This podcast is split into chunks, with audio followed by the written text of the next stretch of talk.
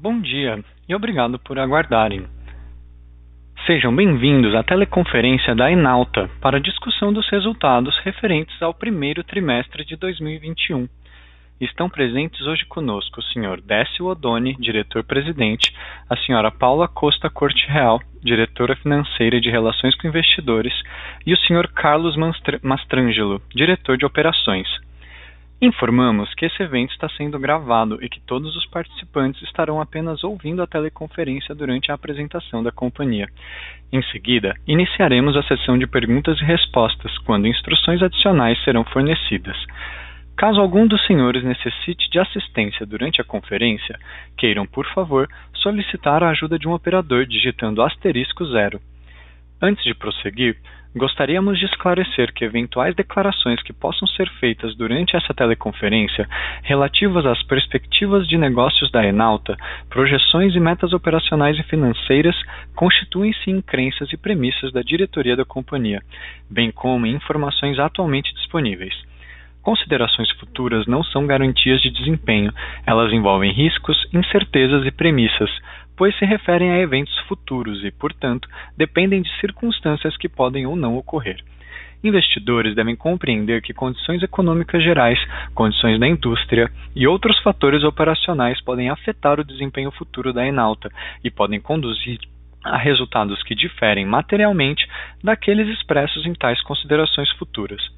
Agora, gostaria de passar a palavra para a diretora financeira e de relações com investidores da companhia, senhora Paula Costa Corte Real, que dará início à apresentação.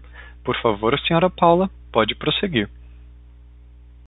Bom dia a todos e muito obrigada por estarem conosco aqui na nossa primeira conferência deste ano de 2021 para discutirmos os resultados da Enalta nesse primeiro trimestre. Vamos começar pelo slide 2, com os destaques do período, que foi bastante movimentado aqui na companhia. A produção total, incluindo Atlanta e Manati, foi de 1 milhão de barris de óleo equivalente nesse período, é, o que equivale a uma produção média diária aí de quase 12 mil barris de óleo equivalente. O retorno da produção de Atlanta ocorreu em 19 de fevereiro, por meio de um dos poços, e a gente registrou então 45 dias do campo é, em operação nesse primeiro trimestre. Ficou muito satisfeito e animado com o retorno do segundo poço de Atlanta, que aconteceu agora no início de maio, e levou a produção combinada dos dois poços para 18.500 barris de óleo por dia. Essa foi uma ótima notícia, é, ainda mais considerando esse período que a gente está vivendo e os desafios enfrentados aí durante a pandemia. No início de abril, a gente recebeu a aprovação da ANP para assumir os 100% de participação no campo de Atlanta e agora falta só a constituição da garantia para o abandono dos poços e a assinatura do aditivo ao contrato de concessão, que a gente espera finalizar ainda ao longo desse segundo trimestre. É, a gente deu seguimento também ao processo de licitação do FPSO e dos demais sistemas necessários para a implementação do sistema definitivo do campo de Atlanta, que eu vou detalhar mais adiante. Do ponto de vista financeiro, os resultados do trimestre foram impactados pelo menor lucro operacional e pela variação cambial dos saldos de passivo de arrendamento. A nossa posição de caixa segue bastante sólida, em 1,8 bilhão de reais. Essa semana, a gente realizou o pagamento de 51 milhões de reais de dividendos, o que significa aproximadamente 19 centavos de real por ação. No slide seguinte, slide 3, é, vocês podem ver em maior detalhe o desempenho da produção no trimestre. Nesse primeiro trimestre, a produção de Atlanta foi afetada pela parada preventiva durante a maior parte do período. Na comparação anual com o primeiro trimestre do ano passado, o tava, quando o campo estava operando com três postos produtores e sem nenhuma interrupção, a queda na produção de Atlanta foi parcialmente compensada pelo aumento no campo de Manati, de 67%, que inversamente teve a produção suspensa por um período no primeiro trimestre do ano passado. Quando a gente verifica a produção total da Enalta, é, a gente registrou uma queda de 32% no ano contra ano, é, e a nossa produção diária foi de 12 mil barris de óleo equivalente por dia, é, em comparação aos 17 mil barris de óleo equivalente no primeiro trimestre do ano passado. A boa notícia é que a gente já tem os dois postos produzindo agora, com uma média diária de 18.500 barris de óleo por dia. Em mais alguns meses, até o final de julho, a gente já vai estar operando com os três postos de Atlanta. Manati, a produção foi de 3,3 milhões de metros cúbicos por dia, comparado a 2 milhões de metros cúbicos por dia há um ano. Há um ano. Lembrando que a Enalta vendeu sua participação de 45% no campo para a Gas Bridge por 560 milhões de reais e esse valor pode ser aumentado em função de determinados eventos e condições regulatórias e comerciais. Caso a venda do campo se materialize, como parte do acordo, o resultado contábil deste ano de 2021 eh, será compensado no valor total da venda. Passando para o slide 4, eh, nesse slide a gente apresenta os resultados financeiros. A receita do período ficou praticamente estável em relação ao trimestre anterior, totalizando 181 milhões de reais. Quase 70% dessa receita veio de Manati. A gente teve reduções significativas no custo, tanto na comparação do ano quanto no quarto, com relação ao quarto trimestre de 2020. No ano, a redução foi de 44%, especialmente em função da redução do custo de afretamento do FPSO e dos custos de depreciação e amortização no período devido à menor produção. Com isso, a gente registrou uma margem EBITDAX de 68%, 2,4 pontos percentuais de evolução no ano e 5,2 pontos percentuais de evolução no trimestre. No slide 5, apresentamos nossa solidez financeira e por que acreditamos que estamos em uma posição única para aproveitar as oportunidades de consolidação do mercado no Brasil, como parte da nossa estratégia de renovação do portfólio e expansão de negócios. Nossa dívida total segue em queda, considerando as amortizações do período. Hoje a gente tem aproximadamente 200 milhões de reais de dívida. Com relação à alavancagem, claramente a gente tem espaço no nosso balanço para acessar o mercado. Estamos em uma posição bem confortável para fazer frente aos compromissos de CAPEX aí dos próximos dois anos, da ordem de 145 milhões de dólares, e ainda seguir crescendo. Eu vou passar a palavra agora para o Décio, vai finalizar a apresentação e retorno em seguida para a sessão de perguntas. Bom, bom dia a todos aí. Prazer estar com vocês e agradeço aí quem nos acompanha hoje. Né? Esse, esse slide 6 traz os avanços que nós tivemos aí em, em Atlanta nos últimos meses, né? a Paula já comentou, né?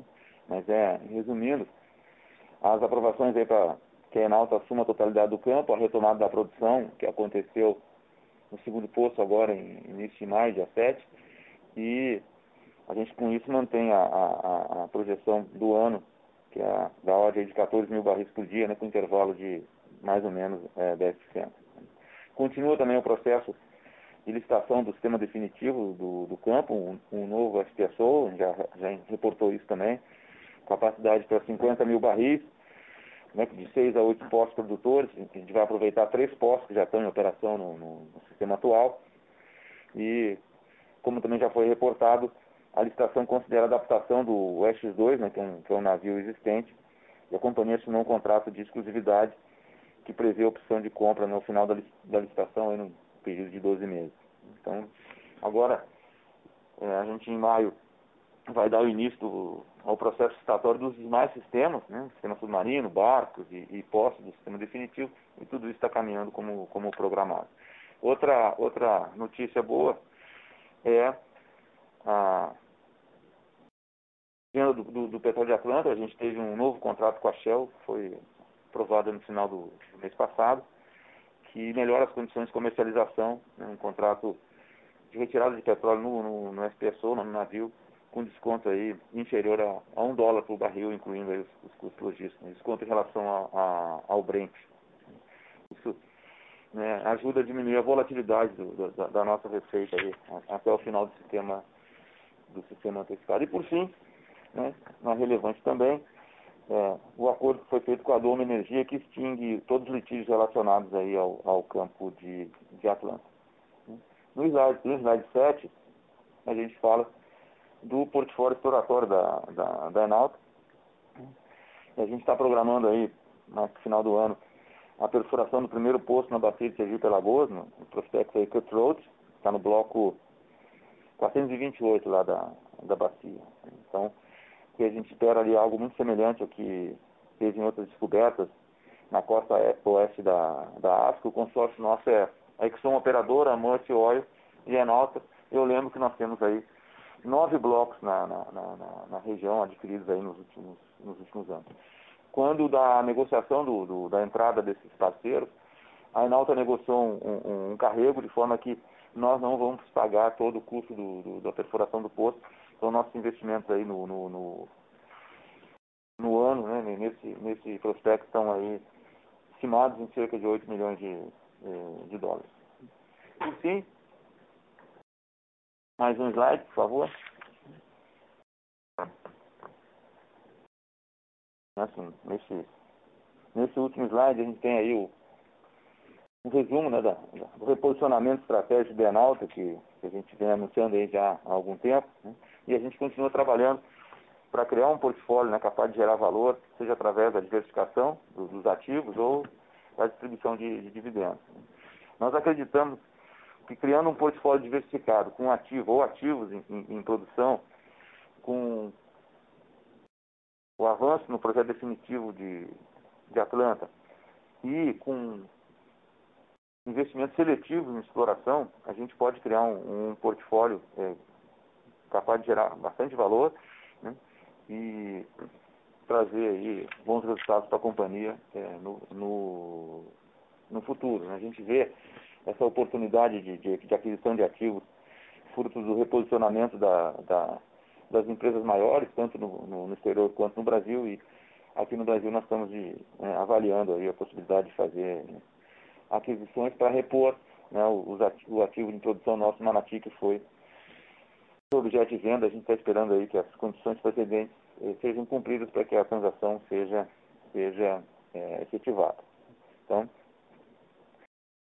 no curto prazo, nós estamos focados em, em, colocar em produção o terceiro poço de, Atlanta, aproveitando esse cenário positivo aí que a gente tem no, no, no, no mercado no mercado petróleo, né? o barril subiu bastante nos, nos, últimos, nos últimos tempos, e vamos também é, trabalhar arduamente para melhorar a eficiência nossa em, em, Atlanta, tanto do ponto de vista operacional quanto do ponto de vista de, de, de medidas que possam trazer efeitos positivos aí na redução de gases de efeito estufa. Então é isso que a gente tinha para vocês. É, com esses comentários iniciais a gente encerra a apresentação e fica à disposição para as conversas aí e as perguntas. Muito obrigado aí mais uma vez pela presença de todos. Senhoras e senhores, iniciaremos agora a sessão de perguntas e respostas. Para fazer uma pergunta, por favor, digitem asterisco 1. Para retirar a sua pergunta da fila, digitem asterisco 2. A nossa primeira pergunta vem do Sr. Guilherme Levi, do Morgan Stanley. Por favor, Guilherme, pode prosseguir. Oi, pessoal, bom dia. Obrigado por pegar minhas perguntas. A minha primeira pergunta é, é mais ligada à contabilidade. Acho que, no geral, desde a da mudança contábil que, que foi implementada aí no, no último trimestre do ano passado, o resultado tem ficado um pouco mais volátil ah, e mais difícil de ler acima do EBITDA. Então eu queria talvez tentar entender com vocês como que eu construo a ponte entre os 54 milhões de, de reais de custo no Atlanta X e FRS com o, o custo positivo aí de, de 11 milhões de reais. Ah, quanto disso foi pagamento de leasing, quanto foi ah, efeito FX, quanto tem, tem de outros fatores aí no meio. Ah, e, e, daí a segunda pergunta é, é, é ligada ao Manati. Ah, eu queria entender com vocês como está a expectativa para a conclusão da, da, venda em relação a, ao timing e também ah, considerando a expectativa de geração de caixa para o ano, ah, o que vocês esperam hoje em relação a, ao pagamento líquido para esse campo? Obrigado.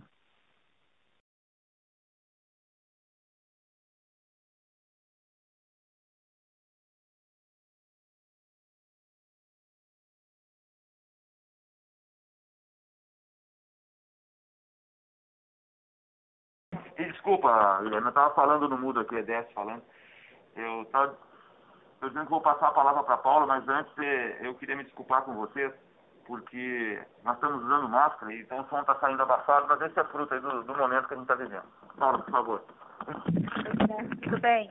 É, bom, obrigada aí pela, pela pergunta. Então, é, na verdade, o, o IFRS 16, e aí, independente né, da, da, da, da mudança da, da, leitura dele, né, que a gente teve no final do ano passado, é, ele acaba é, uniformizando o custo é, ao longo do contrato. Né? Então, o que aconteceu nesse período especificamente, é, antes do IFRS 16, a gente tinha, a, a gente contabilizava né, o custo é, conforme as invoices que a gente tinha né, dos contratos de afretamento. Né? Com o IFRS 16, a gente acaba tendo que contabilizar todo o, o, o, passivo né, desse contrato, o ativo desse contrato, e ele é linearizado né, pelo, pelo período de contrato. Então, como esse, esse trimestre especificamente foi um trimestre que, em função da menor performance do campo, menor performance do FPSO, o custo é, do FPSO, né, que aí é um custo relevante dentro do OPEX, ele acabou sendo menor do que a média do contrato, quando a gente faz a reclassificação é, desse, desse, desse custo, né, da linha de, de OPEX para a linha de depreciação, que é onde ele passa a ser impactado no, no IFRS, ele acaba gerando um efeito credor no custo, então ele acaba ficando positivo no custo. É, isso é, é, puramente contábil, né? Quando a gente é, vê o efeito da companhia sem o IFRS, é, no final, ele acaba sendo até melhor do que com o IFRS, porque é isso, né? O custo efetivo daquele trimestre foi menor, mas o IFRS acaba linearizando isso pelo contrato. Então, ele tem um efeito não só de linearizar e, portanto, aumentar o efeito específico nesse trimestre, onde o custo teria sido menor pela performance do FPSO, como também na hora que ele tira da linha de OPEX e joga isso para a linha de, de depreciação e aí você tem um efeito também né, na linha de, de, financeiro pelo valor presente né, do, do, fluxo e pela variação cambial, é, mas quando ele, ele faz essa reclassificação, ele acaba tornando o, o custo credor. Né? Então, acho que essa é a razão do custo ter ficado credor e a, a, a questão da, da, da, linearização do contrato e a reclassificação para a linha de, de amortização né, do, do, do, do projeto.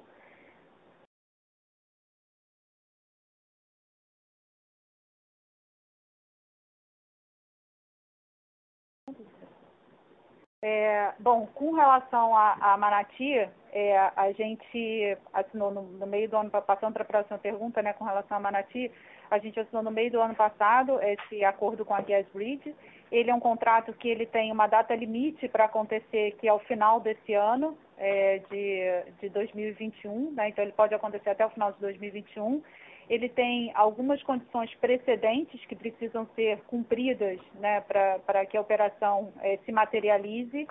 É, e em sendo cumprida, ele tem esse, esse, deadline até o final desse ano. Né? Até onde a gente tem acompanhado, acho que é, tem, tem, evoluído, mas a gente ainda não tem uma definição nem de data e nem propriamente de, de materialização é, desse, desse contrato de venda. Né? Mas em se materializando, o efeito são os 560 milhões de reais. Esse valor ele pode ser alterado aí em função de algumas condições comerciais que são confidenciais do contrato. É, e o effective date dele, ou seja, ele passaria a ser válido a partir de dezembro de 20, final de dezembro de 20. Então, o resultado de 21, em se materializando a venda, ele seria ajustado nesse preço de venda que a gente divulgou. Mas em relação a timing, o que a gente tem é, divulgado é um, uma data final para a realização. Ele teria que se materializar até o final desse ano de 21. Ótimo, obrigado. Nada. A nossa próxima pergunta vem do senhor Gabriel Barra, do Citibank. Por favor, Gabriel, pode prosseguir. Obrigado, Paula Carlos. Obrigado pela apresentação. É, até pegando um gancho na pergunta anterior, olhando para o custo de, de Atlanta nesse trimestre, foi realmente bem mais baixo do que, do que tinha sido acordado no DEIS né, da, da e acho que muito em função do, do que aconteceu nos problemas operacionais.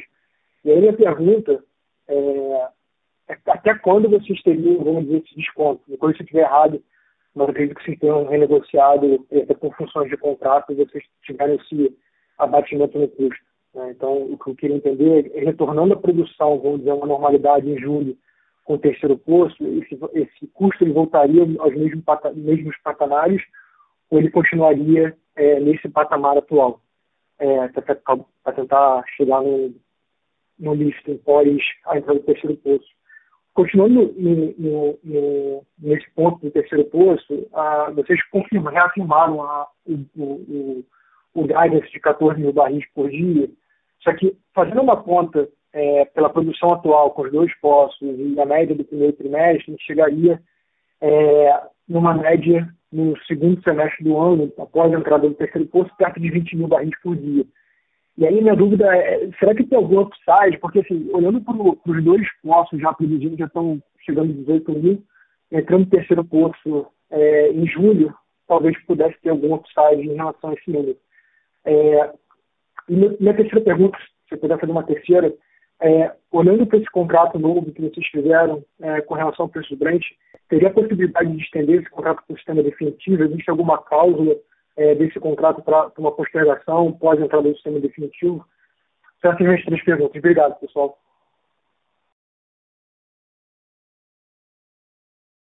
Gabriel, Décio falando, eu vou pedir que o Marcelo responda a primeira a segunda pergunta. A terceira já antecipa. Esse contrato nosso ele vai até é, final de 22 e não tem previsão de, de, de, de extensão. No sistema definitivo nós vamos fazer uma, uma negociação é, nova, mas é, o, fato de a gente ter esse contrato é já um, um bom balizador. Peço ao Marcelo, nosso diretor de operações, que responda a vocês né, na primeira e segunda pergunta.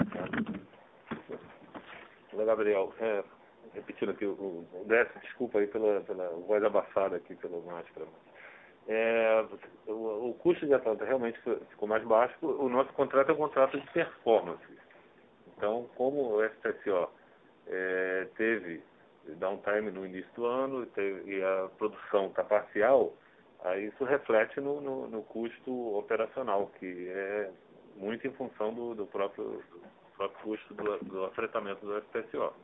Então, a sua segunda pergunta é se, retornando aos patamares anteriores, é, nós esperamos que é, é, volte próximo, mas nós estamos ainda em paralelo colocando algumas é, otimizações no, no, no nosso é, custo operacional, é, retirando algum, alguns itens que não são necessários então, nós esperamos que tenha que volte, é, que, que volte a, um, a, um, patamar inferior ao que era antes, naquele no, no, no ano passado, quando estava 100% operacional o FPCO.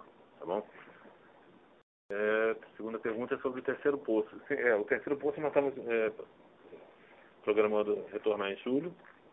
É, com a produção, é, eu, é, nós estamos mantendo esse o, mesmo guidance de, de, de 14 mil, mais ou menos é, 10%, é, eu diria que está hoje assim mais para o lower band, tá? mas por enquanto ainda está tá com a entrada do, do, terceiro poço, a gente deve chegar nesse mesmo, no, no mesmo guidance de, de 14 mil, mais ou menos é, 10%. É, se, é, acho que a terceira pergunta já, já foi respondida. Tá bom? Ótimo, era isso mesmo. Obrigado. Super claro. A nossa próxima pergunta vem do Sr. Christian Audi, do Santander. Por favor, Christian, pode prosseguir. Obrigado. Oi, Décio, Paulo e Carlos, tudo bem? Eu queria fazer três perguntas. Primeiro, uh, do lado operacional e daí falar sobre o lado estratégico. A primeira do lado operacional, Uh, esse contrato com a Shell, e parabéns, parece um contrato uh, bem interessante. Eu só estava tentando entender, a compra do petróleo vem com desconto de mais ou menos um dólar por Brent até, até o fim de 22, né? Que parece um, um, desconto bem baixo. Então, só estava tentando entender a dinâmica, como vocês conseguiram negociar isso. Uh, e se realmente é até o fim de 2022 ou pode ir além disso. A segunda pergunta, uh, focada também em Atlanta com relação a custo, uh, daí você tinha mencionado né, o potencial de, de custos abaixarem ainda mais. Eu só estava tentando entender quanto rápido e que tipo de magnitude vocês veem uh, sendo potencial de, de queda de custo em Atlanta. Daí a terceira pergunta, Décio, era mais focada. É lógico que vocês têm trabalhado fortemente aí já desde que você entrou né, nesse reposicionamento estratégico. Eu só queria entender como que está indo o processo. Vocês têm tido aí oportunidade, sem dúvida, de analisar vários segmentos do mercado. Ah, vocês estão podendo se focar um pouco mais, as oportunidades mais interessantes estão em águas profundas, águas rasas, em terra, uh, só para a gente ter um pouco de uma visão de como é que está evoluindo o processo, por favor. Qualquer comentário nesse sentido agregaria, por favor. Bom, obrigado aí, Cristian. É, com, com, com o retorno aí da, da, da produção no, no, no segundo posto e, e, depois no terceiro, nosso próximo foco agora é, é a otimização do, do, dos custos operacionais. Então nós vamos agora nos dedicar à otimização dos custos operacionais. A gente vai revisitar toda a nossa estrutura de custos, vamos ver se a gente consegue é, trazer algum tipo de, de, de redução para esses custos. Vamos esperar um pouquinho para a gente é, é, falar em números, porque é, né, a gente está começando esse processo, mas eu estou esperançoso que a gente consiga ter um, um, uma redução de custos no, nas operações atuais de Atlanta. Vamos trabalhar para isso. A, a questão do, do, do, do, contrato com a Shell é isso que a gente comentou. Né? Um contrato até 2022, com um desconto inferior a, a, a um dólar do barril. E fruto da, da, da mudança aí do, do, do, mercado de petróleo, fruto da valorização do, do, do petróleo de baixo teor de enxofre, a partir do momento que você teve lá as novas regras de combustível marítimo da IMO 2020, que se materializou no maior interesse pelo, pelo petróleo é, de, de, Atlanta, e esse contrato vai até 2000 2022, final de 2022. E do reposicionamento estratégico, né, a gente está avaliando oportunidades, né, já está já, validou uma nova, uma nova estratégia de atuação no Conselho de Administração, foi aprovado, já está refletido aí no, no, no, no, planejamento da companhia, já está refletido no nosso no propósito, missão, visão, valores. Agora, a gente está, como, como sempre falamos, né, olhando é, oportunidades que, em que a gente acredite que possa gerar valor. Não tem restrição de, de, de ambiente. Está olhando oportunidades de negócios que, que, que, existem no nosso, no nosso ambiente. E mais do que isso, eu preciso não falar. A gente, é, a gente é, não, não, não, gosta de comentar né, oportunidade, oportunidade de negócio sem avaliação. Acho que a gente precisa é, é, ser mais cauteloso com esse tipo de coisa.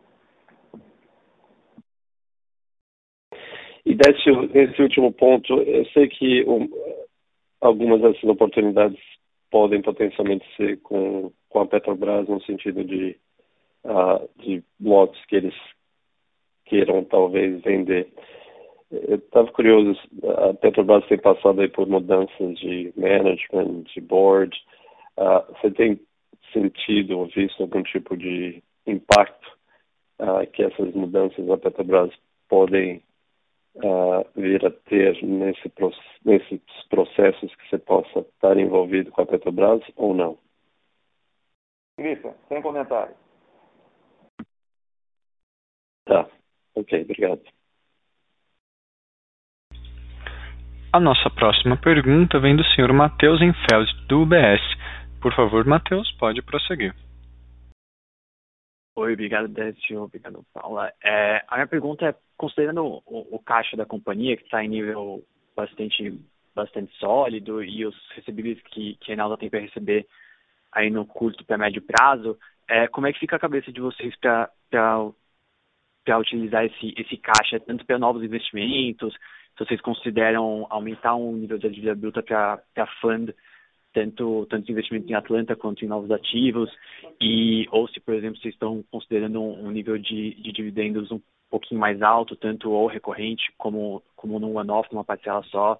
É, era mais isso minha pergunta. Obrigado.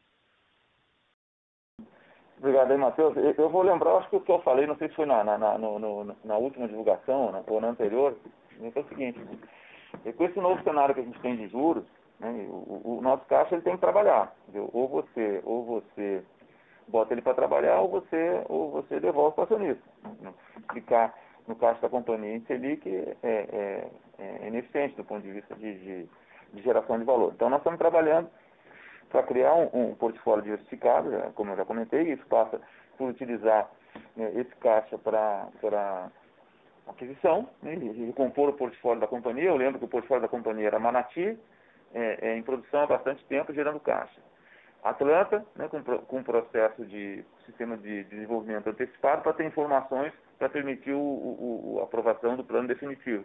E, e alguma exploração seletiva.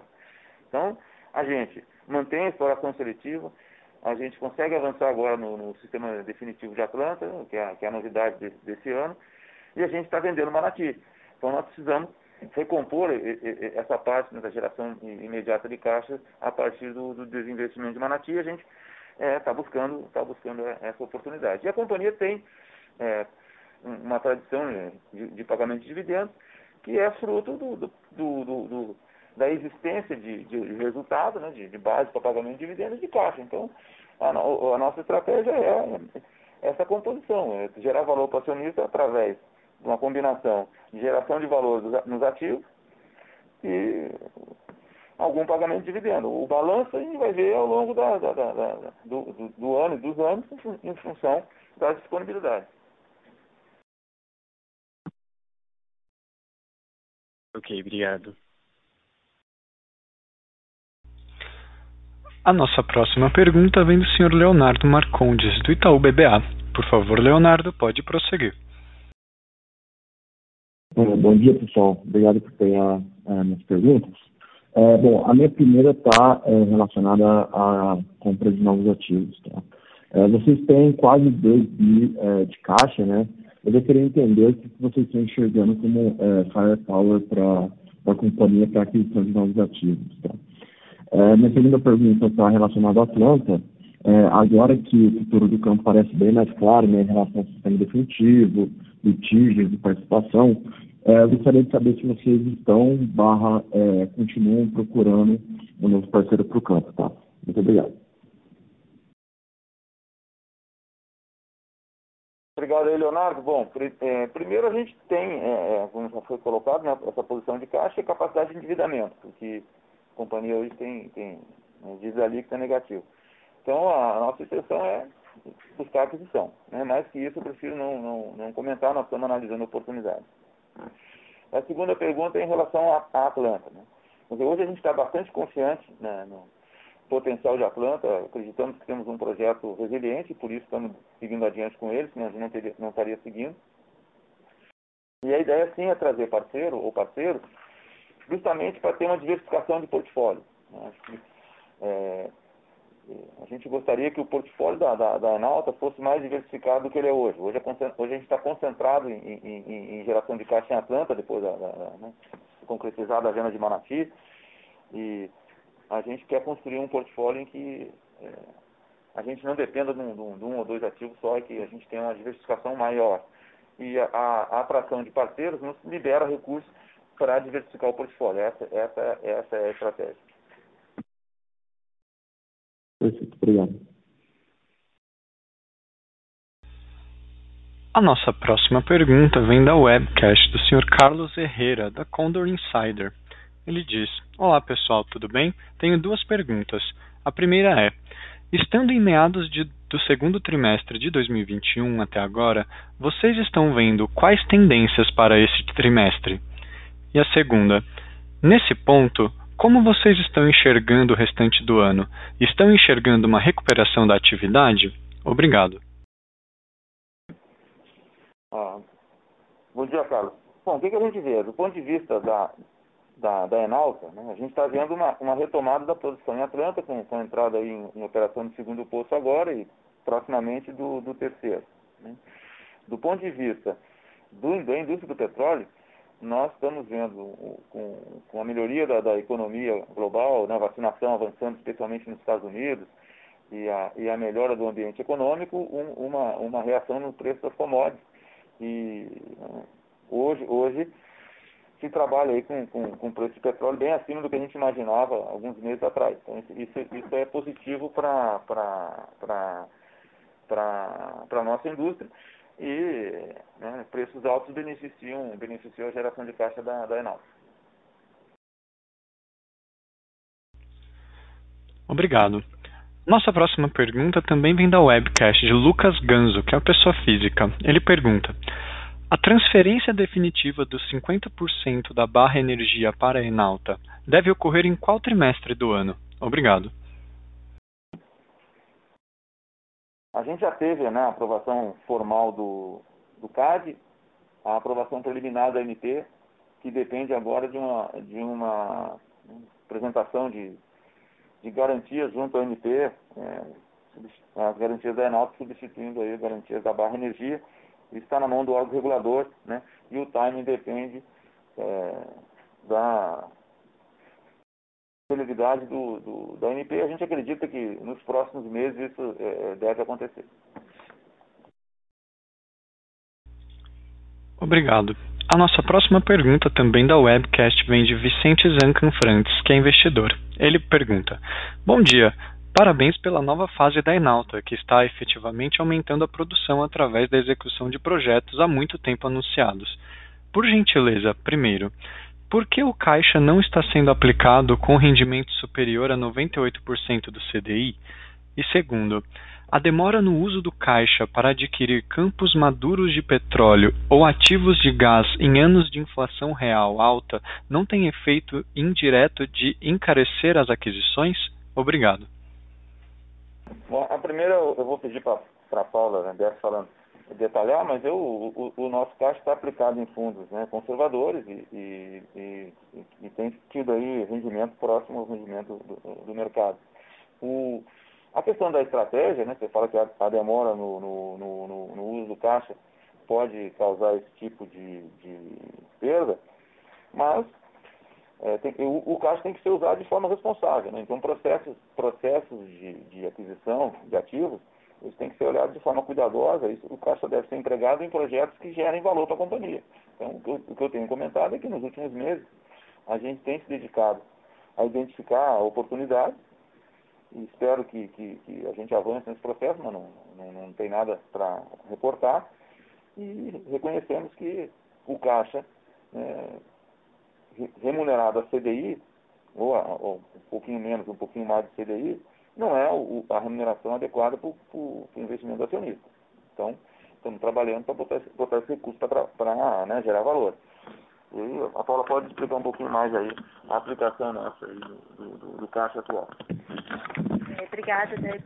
Na verdade, eu acho que a aplicação do caixa ela segue a política né, de investimento da companhia, uma política né, aprovada pelo Conselho de Administração, onde a gente tem é, restrições, né, tem um mandato para fundo exclusivo, onde a gente tem restrição de concentração é, por emissor, é, percentual né, em bancos AAA, em bancos AA, mas é isso, são fundos é, conservadores, acho que a rentabilidade ela está absolutamente em linha né, com benchmark de, de fundos comparáveis, é, o ponto acho que foi exatamente o que o Décio colocou, né? O objetivo da companhia é colocar esse caixa em projetos é, na atividade e que remunerem melhor o acionista. É, e aí, ao longo do tempo, acho que quando a gente enxergou é, um excesso de caixa na companhia e, de fato, a remuneração né, baseada em CDI, eu acho que não, não é a, a, a remuneração adequada para o capital da companhia, é, o que a gente fez foi fazer distribuições né, desse, desse excedente de caixa, exatamente por entender que gerava mais valor é, para o acionista. Mas acho que a gente procura seguir aí uma política conservadora, que é o, é o perfil, né, e, e acho que é o papel da companhia, e por isso o benchmark acaba sendo o CDI, é, e o objetivo é colocar esse caixa para trabalhar em projetos na, na atividade de óleo e gás e com certeza gerar mais valor dessa forma. Obrigado. Lembrando que para realizar perguntas, basta digitar asterisco 1. A nossa próxima pergunta vem de Christian Aldi, do Santander. Por favor, Christian, pode prosseguir. Obrigado. Eu só tinha um follow-up, Paula, para você. Ah, dado essa situação financeira tão forte, né, com net cash, ah, só queria, você pode me lembrar, o, o target de vocês é para ter um net debt, se vocês fossem né, ah, pegar mais dívida para poder por exemplo, fazer aquisições, o teu, você se sentiria confortável com o net debt to EBITDA no máximo do que? De duas vezes ou 2,5 vezes? E vamos dizer que seja 2,5 vezes, isso significa que você teria uma capacidade de, de levantar quanto capital que você poderia usar em aquisições? Só para a gente ter uma ideia de, do, do firing power que a empresa tem, dado o nível de alavancagem que eles têm hoje, e se você fosse chegar no nível mais alto, que você ainda se sente confortável, isso se traduziria em quantos milhões de, de reais em firing power que vocês poderiam usar em, uh, em aquisições, por favor?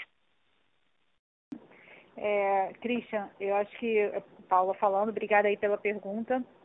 Eu acho que é, nesse momento o nosso nossa busca por, por, pela recomposição do portfólio, pela compra de ativos, ela está bem focada em ativos já em produção. Né? Acho que a companhia identificou a necessidade de diversificar a receita, aumentar a receita, aumentar a EBITDA. Então, acho que a beleza desse tipo de aquisições é que ela se, se retroalimenta né, na capacidade de, de, de, de alavancagem aí da companhia. Né? Então, é, acho que o nosso trabalho agora tem sido olhar cada um desses ativos, né, como é que é o perfil de caixa, de geração de caixa desses ativos, né, se são ativos que demandam ainda algum tipo de capex ou não, é, quanto de dívida eu consigo encaixar dentro de cada um desses ativos. Então, acho que próprio, é, os próprios ativos analisados têm alguma, é, algum espaço para alavancagem também e quanto disso subiria para o nível corporativo, né?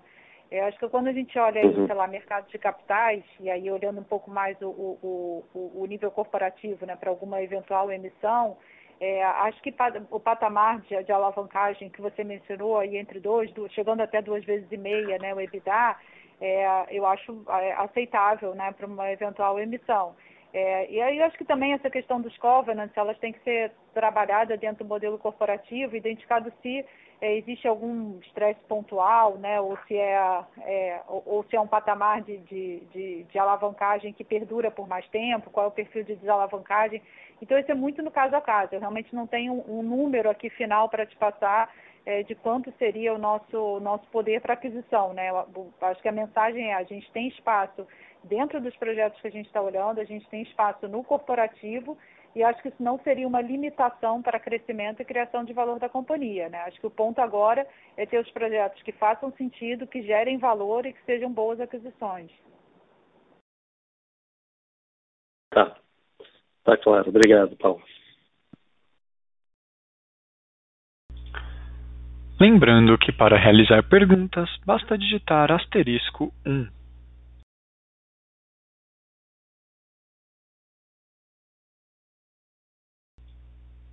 Não havendo novas perguntas, encerramos neste momento a sessão de perguntas e respostas.